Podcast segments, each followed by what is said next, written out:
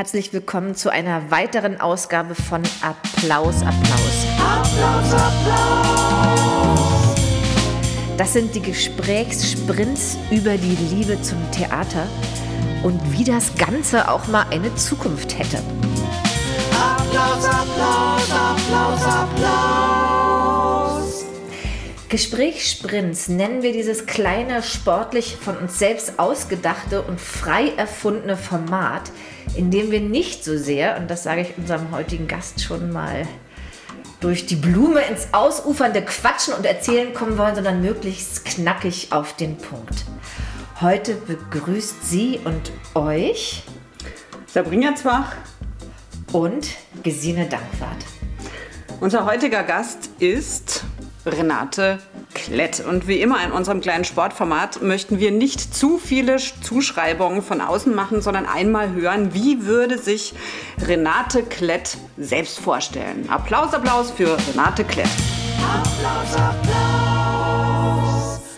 Ja, ähm, das ist aber schon schwierig.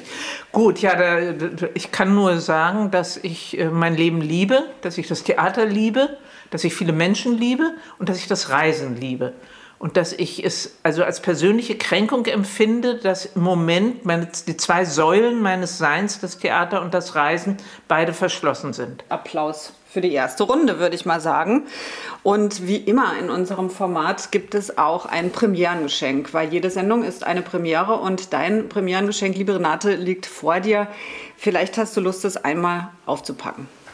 Aus. Und auch oh. dabei würden wir uns wünschen, ganz im Gegensatz zu dem, was ich vorhin gesagt habe, dass du natürlich ins Erzählen und Quatschen kommen sollst und kannst bitte mit uns. Und was hast du bekommen vom Applaus? Ja, ich Applaus? kann das leider nicht erkennen. Das ist ein Buch, das sehe ich, aber wie das heißt, kann ich nicht. Das ist, äh, glaube ich, Frau Dankwart da drauf. Ja. ja. Schön wär's. Das nee, ist ein also für meine schlechten Augen bist du das, ja. Ich übernehme das einmal ganz schnell. Ja. Also das Buch es ist äh, nicht ganz zu erkennen. Es, es ist von Isabel Eberhardt geschrieben. Nomadin war ich schon als Kind. Aha. Meine algerischen Tagebücher. Schön. Wir würden natürlich gerne äh, mit dir auch über deine vielfältigen Reisen und Reiseerfahrungen und natürlich insbesondere, was das mit Theater hat, sprechen. Davor haben wir aber noch ein paar knackige Fragen, denn es geht ja auch darum, sich gedanklich nochmal warm zu joggen und die meisten von denen könntest du wahrscheinlich einfach mit Ja oder Nein beantworten. Ich versuch's. Magst du Premierengeschenke? Mm, ja. Ist Theater ein guter Ort, um alt zu werden? Ja. Tee oder Kaffee? Kaffee. Club oder Bar? Bar. Leseprobe oder Improvisation? Improvisation. Ist das deutsche Stadttheater over oder in? Das kann man so pauschal nicht sagen. Einige ja und einige nein. Wird viel getratscht im Theater? Ja, Gott sei Dank. Sind Theaterleute oberflächlich? Das ist mir auch zu pauschal. Es gibt sicher ganz viele, die das sind und es gibt andere, die es überhaupt nicht sind. Warum gibt es am Theater so viele Rituale? Ja, das Theater selbst ist ja auch ein Ritual und natürlich umgibt man sich dann mit anderen Ritualen. Und das Schöne ist, dass sie in jedem Land anders sind. Können Männer Genies sein? Kann vorkommen, ja. sind Frauen Genies? Immer. Naja, das ist jetzt nicht ganz ernst gemeint. Frauen können auch Genies sein. Fühl, fühlst du dich gut ausgebildet? Äh, jein. Also ich habe Theaterwissenschaft studiert. Da bin ich weggelaufen, weil ich das sterbenslangweilig fand. Dann, das wäre auch Ausbildung gewesen, dann habe ich angefangen als Regieassistentin und da habe ich viel gelernt und dann habe ich ganz viel bei Proben zugeguckt. Und von anderen Regisseuren, da habe ich noch mehr gelernt. Ich würde sagen, jetzt sind wir schon im Gespräch angekommen. Du hast selbstständig unseren kleinen gedanklichen Ballettsaal ausgeweitet und das ist auch total gut so. Und wir wollen jetzt, bevor wir in dieses Gespräch mit dir kommen, einmal an einen Ort zurückreisen, ganz konkret. Wir würden wahnsinnig gerne mit dir äh, ins Jahr 1980 reisen, nach Köln. Wir stellen uns vor, wir sind in deinem Vorbereitungsbüro für das erste Frauentheaterfestival eine Woche vor der Eröffnung und würden gerne mal von dir hören, wie sah es da aus, was, was, was war da los, was, wie müssen wir uns das vorstellen? Ja, eine Woche vor der Eröffnung war dann natürlich große Hysterie, weil wie, wie oft am Theater schien plötzlich alles zu kippen und nicht mehr zu klappen. Ich muss, das, muss ein bisschen ausholen. Das Problem war, also ich habe diese Idee gehabt mit dem Frauentheaterfestival und es waren drei Gruppen, die wollten, ähm, die weigerten sich vor Männern zu spielen, die wollten nur vor Frauen spielen. Und da habe ich gesagt, das ist okay habe ich das gesagt, dass das die Bedingung ist und dann gab, brach die Hölle los. Dann brach die Hölle los. Ich wurde zitiert äh, äh da ins Parlament und musste mich rechtfertigen. Und wie Diskriminierung. Nestler, der Kulturdezernent, äh, hat sofort das Geld gestrichen, was er da beitragen wollte und so weiter. Und ich habe immer, und das ist ein staatliches Theater und das geht doch nicht und das ist ja unmöglich. Und naja, also das war andererseits, das war, ich habe aber geredet, also wie ein Wasserfall und habe also erzählt von der, von der Sommeruni zum Beispiel in Berlin, der Rostlaube, ist ja auch staatlich und durften auch nur Frauen rein. Gut, es hat sich alles irgendwie äh, dann geregelt. Wir haben nämlich dann einen Trick gemacht, dass für diese ersten drei, da bin ich ganz stolz drauf, dass ich den erfunden habe, dass für diese ersten drei Tage war dann der Veranstalter einfach der Frauenbuchladen. Und damit waren wir aus dem Schneider. Da haben wir so einen, so einen fingierten äh, ähm, Mietvertrag gemacht mit denen. Und ja, und dann ging es. Das Tolle daran war, dass dadurch die ganze Stadt und also das, das, der ganze Umkreis von der Stadt wusste, dass es dieses Theaterfestival geben wird für Frauen. Und es war, und die Leute haben uns die Karten aus der Hand gerissen. Es war die beste Werbung, die ich überhaupt hätte haben können. Und ganz umsonst. Applaus, Applaus. Du hast es eben angedeutet, du warst Regieassistentin vorher in Frankfurt. Das ist ja eigentlich, und dazwischen gab es noch ein paar Stationen, aber könntest du vielleicht noch mal erzählen, was, wie, das, wie du das in Frankfurt erlebt hast? Du warst damals ja Regieassistentin, weil du bestimmt Regisseurin werden wolltest. Und was ist dann eigentlich passiert, dass wir jetzt hier mit dir im Vorbereitungsbüro sitzen und den letzten Rotwein vor dem Stress trinken? Also den Rotwein kann ich leicht erklären, aber das lasse ich. Ähm, ja, ich war äh, äh, dieses Theater in Frankfurt, das Schauspiel Frankfurt, wie es sich nannte, war ja äh, so bedeutend in der Zeit, weil es 72 dieses, dieses Mitbestimmungsmodell einführte. Und ich hatte vorher äh, mehrfach hospitiert und dann auch Regieassistenz gemacht bei Hans Neuenfels. Das war damals so das Junggenie. Und der hat dann eben gesagt, ich soll doch äh, mitkommen nach, Frank nach Frankfurt. Habe ich gesagt, ja klar, war ich da Regieassistentin. Mir wurde andauernd gesagt, dass ich die erste weibliche Regieassistentin äh, äh, da sei. Deshalb war ich stolz drauf, aber es hat mir auch ein bisschen Angst gemacht. Und ich habe den Job, glaube ich, gut gemacht. Und dann waren unsere Verträge, also wir hatten alle zwei Jahre, es waren drei, drei Jungs und ich, wir waren vier Assistenten. Dann waren unsere Verträge ausgelaufen nach zwei Jahren und dann kriegten, sollten wir neue Verträge kriegen. Und selbstverständlich kriegten die drei Jungs in den neuen Vertrag eine Inszenierung pro Spielzeit, also ähm, für den neuen Zeitraum im Kammerspiel. Und genauso selbstverständlich kriegte ich das nicht. Und das habe ich nicht eingesehen. Und dann habe ich gesagt, nee, warum? Also ähm, ähm, ich will das auch. Und dann gibt es dieses, sehe ich immer dieses Bild vor mir, äh, Peter Palitsch, also immerhin die Ikone des progressiven äh, Theaters, saß vor mir, so ganz verkrampft, wie er manchmal so saß, und hat dann zu mir gesagt, aber Renate, du als Frau, das geht doch nicht. Naja, und da habe ich gesagt, na, aber Peter, hör mal, was heißt, das geht nicht? Lass es mich doch ausprobieren. Wenn es nicht geht, dann merken wir es, dann werde ich, dann, dann geht's halt nicht. Aber gib mir doch eine Chance und so. Habe von Ariane Mouchkine erzählt in Frankreich und von John Littlewood in England und von Ruth Berghaus in, in der DDR, wo Palisch herkam. Hat alles nichts genützt. Dann habe ich, hab ich gesagt, äh, ja, okay, dann gehe ich. Dann, nein, nein, nein, nein, nein, du sollst ja bleiben und wir wollen dich ja. Dann sage ich, ich denke nicht dran. Ich will die gleichen Bedingungen und wenn nicht, dann hau ich ab. Tja. Und äh, also ich meine, das, habe ich dann getan, ja. ja klar, aber das dann bin ich jetzt so easy going an. Ich frage mich eben, war dir klar, dass das dein Weg sein wird jetzt in diesem Beruf, dass du da immer kämpfen werden wirst?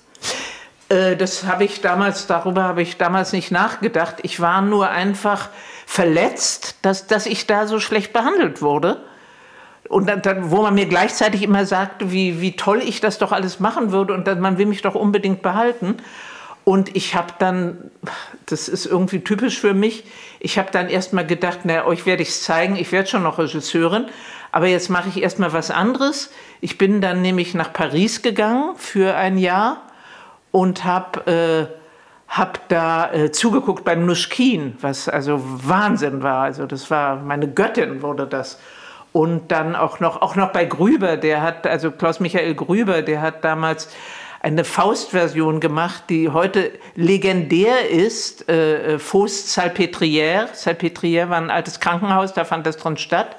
Das ist auch so eine, so eine typische Theatergeschichte. Wenn du das so erzählst, ja, dann hört sich das schon an, also man hört deine Wut äh, äh über die Situation, aber du bist eben überhaupt nicht verbittert oder oder strukturell frustriert, wo, wo ich uns oder mich doch oft ertappe, ja, dass ich so denke, wo sind Sachen, die sich so wahnsinnig langsam ändern äh, im deutschen Stadttheater oder auch wenn man seine eigenen äh, seine eigene Arbeitsbiografie anschaut. Und ich habe den Eindruck bei dir, du hast dich dann so begeistern lassen über die Sachen und eigentlich dich immer neu erfunden, auch, auch mit den Dingen, die du getan hast, ja. Und, und ja, mich hat, mich hat einfach un, unglaublich äh, interessiert, also diese wirklich diese Meister, ja, also äh, Nuschkin, die Proben, also da bin ich wirklich dankbar, dass ich das äh, zwei Monate das äh, verfolgen konnte. Und äh, der Witz ist, äh, irgendwann habe ich Benjamin Henrichs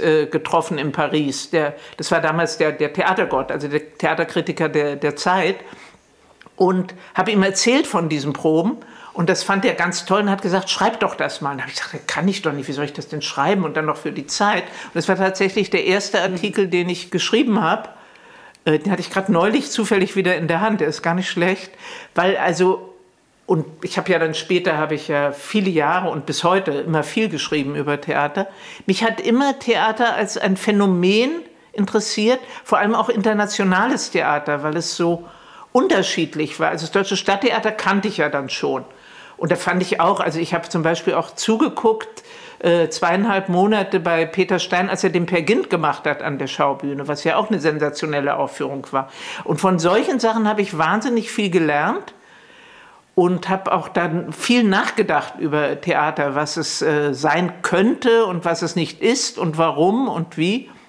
Es hat mich immer sehr interessiert und vor allem dann auch das im Ausland äh, fortzusetzen, in London, Paris und Rom und so weiter. Und nochmal, ich würde nochmal gerne jetzt ins äh, Festivalbüro 1980 zurückschweifen. Äh, Plötzlich bist du da äh, Initiatorin, Gründerin, Festivalleiterin von einem Frauentheaterfestival. Also das heißt ähm, sozusagen das äh, Moment des äh, Führen und Leitens, des Gestaltens, also das äh, ist schon auch deins. Also wie hat sich das dann da angefühlt, vorne zu stehen und die Verantwortung zu haben? Hat, äh, du kommst mir total angstfrei vor. Naja, das war so. Ich, hab, ich war Dramaturgin am, am Schauspiel Köln äh, in der Flim-Ära. Der hatte mich engagiert. Ich kam da vorher aus Rom zurück, glaube ich, und habe gedacht, mein Gott, ich habe kein, kein Pfennig mehr, ich muss unbedingt irgendwo arbeiten. Dann hat sich das so ergeben. Dann hat der Junge gesagt, ja, Mensch, werd doch Dramaturgin bei mir. Und das fand ich ziemlich langweilig. Ich finde das ja sowieso einen langweiligen Beruf, obwohl ich ihn oft ausgeübt habe, aber egal. Und dann war eine, ich sollte, und das hat mich auch gereizt, eine Produkt, Produktionsdramaturgie machen äh, von der, der, der Tanzkompanie, die es auch gab in, in Köln, äh, Jochen Ulrich. Das verschob sich aber und dann saß ich immer in meinem Büro und langweilte mich und sagte, ich möchte irgendwas machen, was soll ich denn machen? Und dann habe ich irgendwie gedacht, Mensch, ich habe so viele tolle Aufführungen von Frauen gesehen, das kam mir mal so dieser Gedanke, da könnte man doch mal die alle hier zeigen. Und habe ich mit Jürgen gesprochen, hat er gesagt, na ja, mach das. Und sage ich, ja, ein bisschen Geld brauche ich schon dafür. Und naja, dann haben wir uns irgendwie geeinigt. Und dann kam, wie gesagt, und dann habe ich, das hat mir riesen Spaß gemacht. Und dann habe ich die alle ähm, über, also Spider-Woman von New York, die damals sehr, sehr berühmt waren und nicht so einfach zu kriegen. Aber da ich die gut kannte, haben die das gemacht, auch für einen Freundschaftspreis, weil ich hatte ja nicht viel Geld. Oder dann, ich habe absichtlich das breit gefächert. Also ich hatte ähm, also, also so richtige Szene. Dann hatte ich also das Wuppertaler Lesbentheater, dann das Aachener Frauenkabarett. Dann hatte ich eine wahnsinnig tolle Aufführung von, von, von äh, Nationaltheater äh, Strasbourg, Straßburg. Michel Fouché La Table, ganz berühmte Aufführung, großartige Schauspielerin, also auch ganz ernste Sachen. Vom Schauspiel Frankfurt eine Aufführung, die, äh, eine Frauenaufführung von äh, Genese Zofen. Und also so ein breites, ach so, und zum Schluss auch noch Franka Rahme, äh, zum ersten Mal in Deutschland. Also Dario Fo war damals sehr populär, aber Franka Rahme war noch nie äh, in Deutschland. Das war dann auch noch toll. Und ähm, ja, das hat mir ungeheuren Spaß gemacht. Und Applaus, Applaus.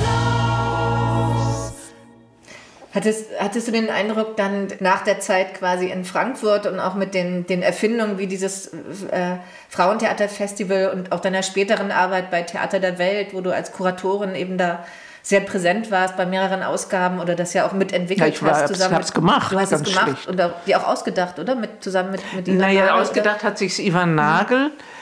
Der war ja, der war ja vorher ähm, in Hamburg ähm, ähm, am Schauspielhaus und machte, es gab etwas, das nennt sich Theater der Nationen von der UNESCO. Das war ein Festival, das fand alle zwei Jahre in Paris statt. Und dann haben sie das geändert und haben gesagt, es soll alle zwei, zwei Jahre woanders stattfinden, irgendeiner Stadt in Europa. Und dann hatte sich Ivan beworben dafür und hat es auch bekommen. Und es war ein gigantischer Erfolg in, in Hamburg. War ein schönes Festival und ganz Hamburg stand Kopf. Ich bin auch da gewesen, habe auch drüber geschrieben. Und dann hat Ivan sich ausgedacht, also ähm, man könnte doch so ein eigenes Festival machen, so ähm, nach diesem Muster, so alle zwei Jahre und immer in einer anderen Stadt und hat dann also irgendwie alle möglichen Leute, also auch von, der, von, von Politiker und so und Geldgeber und so weiter dafür gefunden. Ja, und dann hat er das gegründet und das erste war eben 81 in Köln sollte das stattfinden. Und nachdem ich 80 dieses Frauentheaterfestival gemacht habe, was einen gigantischen Erfolg hatte, also wirklich auch in der ganzen Presse. Ich habe das gerade neulich, fiel mir das in die Hand. Also alle haben darüber geschrieben, Spiegel, Zeit, also ich weiß nicht was, alle. Süddeu also alle, und zwar alle positiv. Besonders ähm, über den Frauenhook? Oder was war, warum hat das so einen Erfolg? Also was war das Besondere? Weil es einfach ein tolles Programm war und weil es sowas einfach noch nicht gab und weil die Frauen dahin gerannt sind wie, wie äh, wahnsinnig, äh, weil es einfach sowas noch nicht gab. Also in, in, in Deutschland zumindest. Und nachdem das so erfolgreich war, hat man dann ein Jahr später sollte Theater der Welt stattfinden zum ersten Mal, haben dann natürlich alle gesagt, der Flimm, der Nagel und so weiter. Ja, Renate, du hast doch so ein tolles Festival gemacht, mach doch bei Theater der Welt auch mit. Und dann habe ich eben, ich hab, nannte das dann mein Männerfestival. Da habe ich dann, da bin ich auch wahnsinnig rumgereist und so, hatte ein bisschen Angst dafür, weil das ja auf einem ganz anderen Level war und so. Aber ja, habe dann dafür das Programm gemacht. Und dann für weitere dann später auch noch. Was mich vorhin auch beschäftigt hat nochmal, äh, weil du beschreibst ja quasi auch diese, diese äh, Situation am Anfang oder die, die, die Überwindung, die dich das auch gekostet hat und zu sagen, äh, ähm, ich versuche das nicht weiter mit der Regie jetzt oder du hast dann quasi dich als Festivalkuratorin ja, äh, äh, dir einen Namen gemacht und warst damit sehr erfolgreich und und konntest damit ja im Grunde beides verbinden, auch die Gestaltung und vieles Theater anzugucken weltweit. Und ich habe das Gefühl, du hast dann darüber immer so äh, äh, Strategien gehabt, eigentlich wie du in diesem Apparat, auch dem deutschen Apparat funktioniert hast. Hast du das als Last empfunden, auch als Last als Frau oder wo du besonders kämpfen musst? Oder, oder hast du solche, solche äh, Strategien gehabt, dass, dass du gar nicht das als Problem weiter dein Leben lang hattest? Also äh, ich hatte gar keine Strategien, das war es vielleicht. Ich bin immer so von einer Sache in die andere gefallen. Ich habe auch immer gedacht, ich möchte auch mal Regie machen. Ich habe ja dann später auch, also einmal auf Kampnagel was äh, inszeniert, und zwar dieses wunderbare Stück äh, Top Girls von Carol Churchill, was damals also so der, der, ein Weltbestseller war und später nochmal in Stuttgart ein Privattheater, ein Menschenfeind, mein Lieblingsstück, äh, inszeniert. Habe da gemerkt, dass mir das einerseits großen Spaß macht, dass ich das auch kann, das haben auch alle bestätigt, aber dass ich zu ungeduldig bin. Also ich habe immer dann Also äh, wahrscheinlich wäre es letztendlich nicht der richtige Beruf für mich gewesen, weil ich immer, äh, man muss ja viel Geduld haben, also in den Proben und immer nochmal. Und wir hatten doch aber gesagt das und wollen wir mal was. Und das hat mich, ich wollte immer, also das, von daher war ich, glaube ich, nicht so geeinigt, so geeignet. Aber die, äh, diese beiden Male, die ich inszeniert habe, haben mir großen Spaß gemacht. Und eine Strategie hatte ich nicht. Das hat sich alles immer so. Ich sag ja, ich bin immer, wenn ich dann ein bisschen Geld hatte und nicht. Äh, und nicht wusste, was ich, also nichts hatte, keine Arbeit, dann bin ich irgendwo hingezogen, zum Beispiel nach Rom, wo ich, also mit zwei Koffern, konnte kein Wort Italienisch und kam dann da an und bin dann drei Jahre geblieben und war herrlich. Herrlich, herrlich, herrlich. Da bin ich auch zur Feministin geworden, weil ich diese Deutsch war ja damals die Zeit des Feminismus und ich fand das in Deutschland alles so grau und öde und verkrampft und, und in Rom, das war so hinreißend, wie da, also diese Frauen, die alle, ja, es war wahnsinnig. Also wenn die einen Platz beanspruchen wollten, dann haben die die Männer einfach weggetanzt und dann waren nur noch wir Frauen da. Also habe ich wunderbare Erinnerungen. Es gibt so eine, ähm, äh, sage ich, äh, so eine Geschichte über dich in der deutschen Theaterlandschaft, dass man sagt, wenn ich am entlegensten Ort der Welt bin und irgendwas aufgetan habe im Theater und ich komme da hin und ich bin ganz stolz auf mich, dann sitzt Renate Klett schon da. ja, das ist eine charmante Anekdote, aber also eine charmante Geschichte, aber ganz so war es ja auch nicht.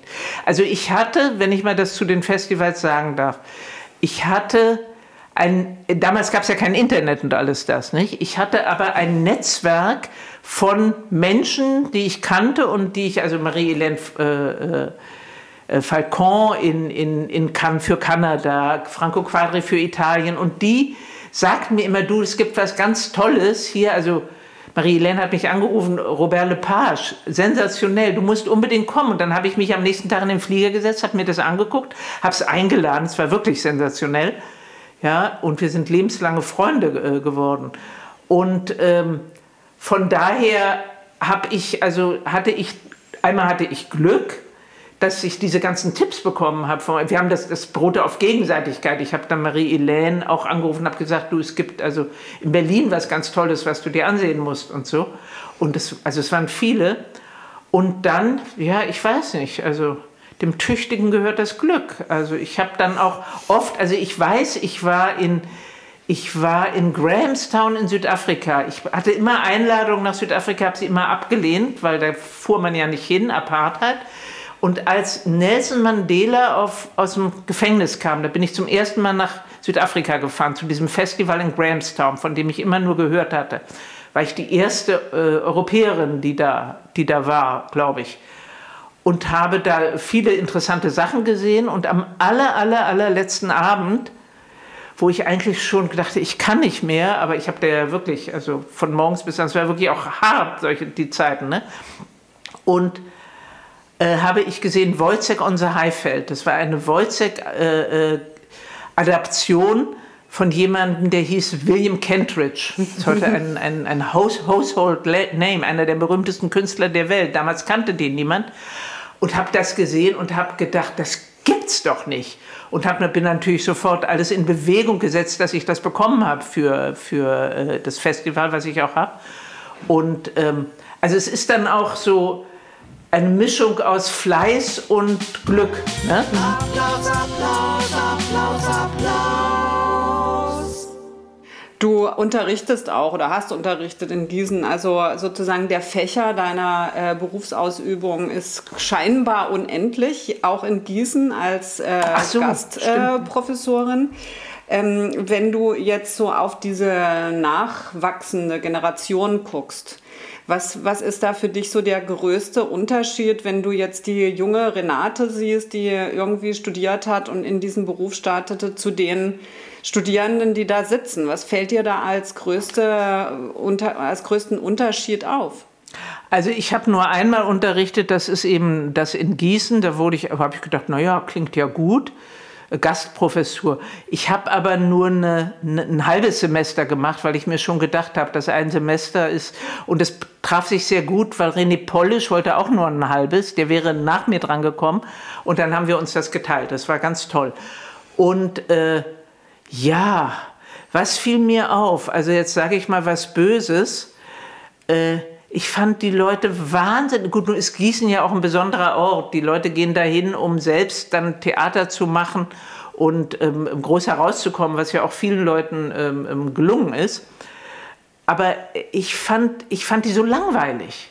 Ich habe die auch immer beschimpft. Also ich habe mich da schlecht benommen. Ich habe immer gesagt, also zum Beispiel habe ich irgendwie mal den Namen Zadek an, äh, erwähnt. Und dann haben die gesagt, wer ist denn das?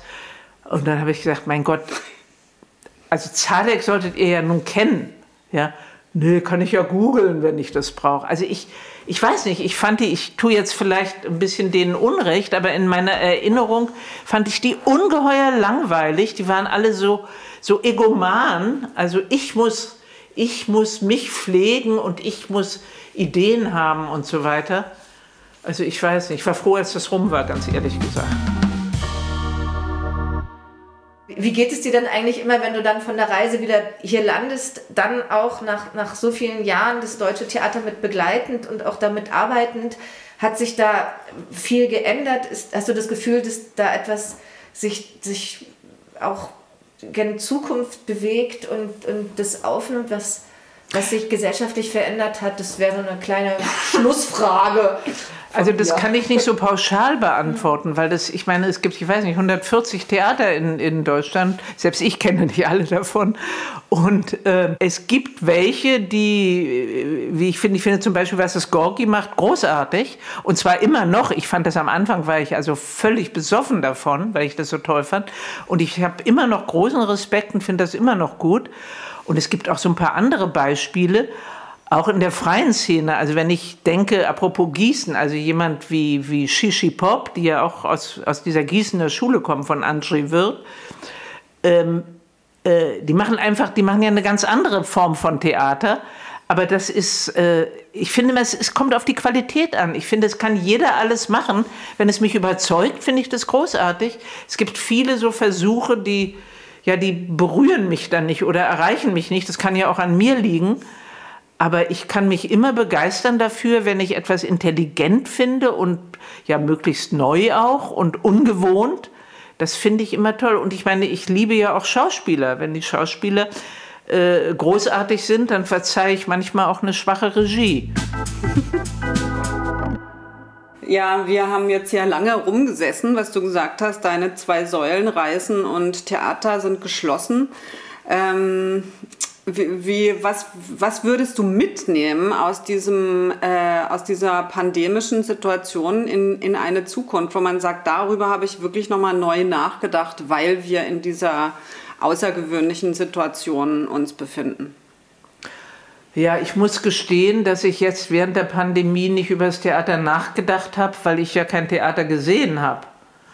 Ich habe hab immer nur, ähm, ich weiß, ich bin oft morgens aufgewacht und habe gedacht, ach, wäre schön, wenn ich jetzt ins Theater gehen könnte heute Abend. Ja.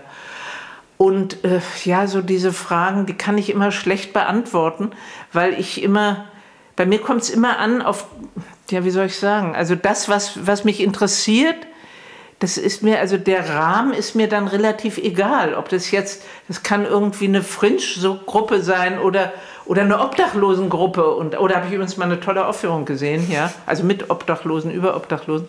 Und es kann, äh, oder, oder es kann das Burgtheater sein. Also ich, ich bin da nicht so systematisch, dass ich und auch nicht so dogmatisch, dass ich sage, das muss so sein und so sein und so sein, sondern wenn es mich packt, dann finde ich es großartig. Und dann finde ich es schön, dass es, wenn es vor allem, wenn es etwas ist, was noch unbekannt ist, was ich dann sozusagen in Anführungsstrichen entdecken kann, dass ich das dann darüber schreiben kann und denen damit auch helfen kann. Das, was mir mehrere äh, äh, Leute schon, be, ähm, ähm, wie sage ich, ähm, schon erzählt haben, dass ich das getan habe, ähm, das macht mir Spaß, weil dann finde ich, tue ich was Sinnvolles. Aber was ich für meine Zukunft gelernt habe aus diesem Gespräch mit dir ist, offen sein, nicht dogmatisch sein und keine Angst haben. Ja. Ähm, das äh, beeindruckt mich unglaublich an deinem bisherigen äh, äh, beruflichen Lebensweg. Was sind denn deine nächsten Projekte, die du vorhast? Ich möchte wieder ins Theater, das ist mein wichtigstes.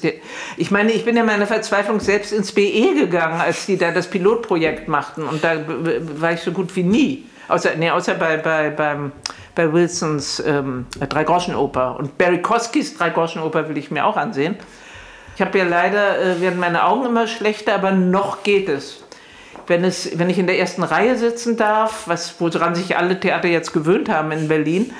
Und äh, wenn es, es, es gibt so ein bisschen Anzeichen oder gab es, bevor Corona kam, dass es wieder so eine dunkle Phase gibt im Theater mit, mit so komischer Beleuchtung. Da, da kriege ich Schwierigkeiten. Ich hoffe, dass das äh, nicht allzu lange dauern wird.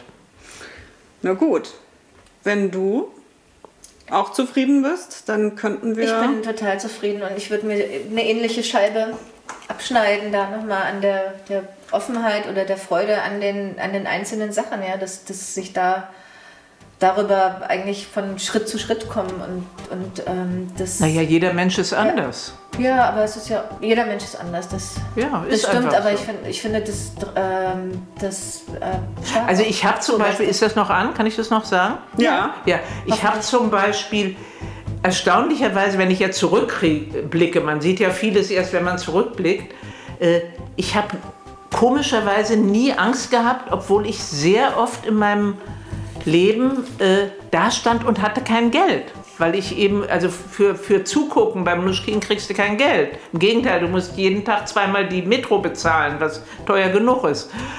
Äh, aber ich habe da irgendwie nie Angst gehabt. Ich weiß auch nicht. Ich habe immer irgendwie hat es immer eine Lösung gegeben. Da habe ich eben mir, mir drei Baguettes gekauft, drei Baguette-Stangen und habe die gegessen. Also so irgendwie habe ich da nie auch keine existenziellen Ängste gehabt und hatte irgendwie auch einen guten Schutzengel, dass dann immer auch irgendwie was kam, wenn ich wirklich dann dachte, Mensch, jetzt weiß ich nicht mehr, was ich machen soll. Toi, toi, toi. Ich hoffe, es bleibt so. Also immer einen guten Schutzengel auch dabei, ein Toi, toi, toi für die Zukunft. Angstfreiheit, ich sag mal Applaus, Applaus. Applaus, Applaus. Für Renate Klett und seinen heutigen Gast äh, hier in unserem kleinen Podcast Gesprächssprint nennen wir dieses kleine Format über das Theater und wie das Ganze auch eine Zukunft hätte. Am Mikrofon verabschiedet sich Sabrina Zwach und Gesine Dankwart. Vielen Dank. Vielen Dank. Applaus, Applaus. Applaus, Applaus.